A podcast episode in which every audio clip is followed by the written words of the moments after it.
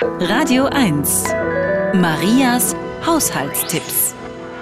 Stahlwaren werden schön blank, wenn man eine Kartoffel halbiert, die Schnittfläche in Kalkmehl taucht und damit die Sachen abreibt.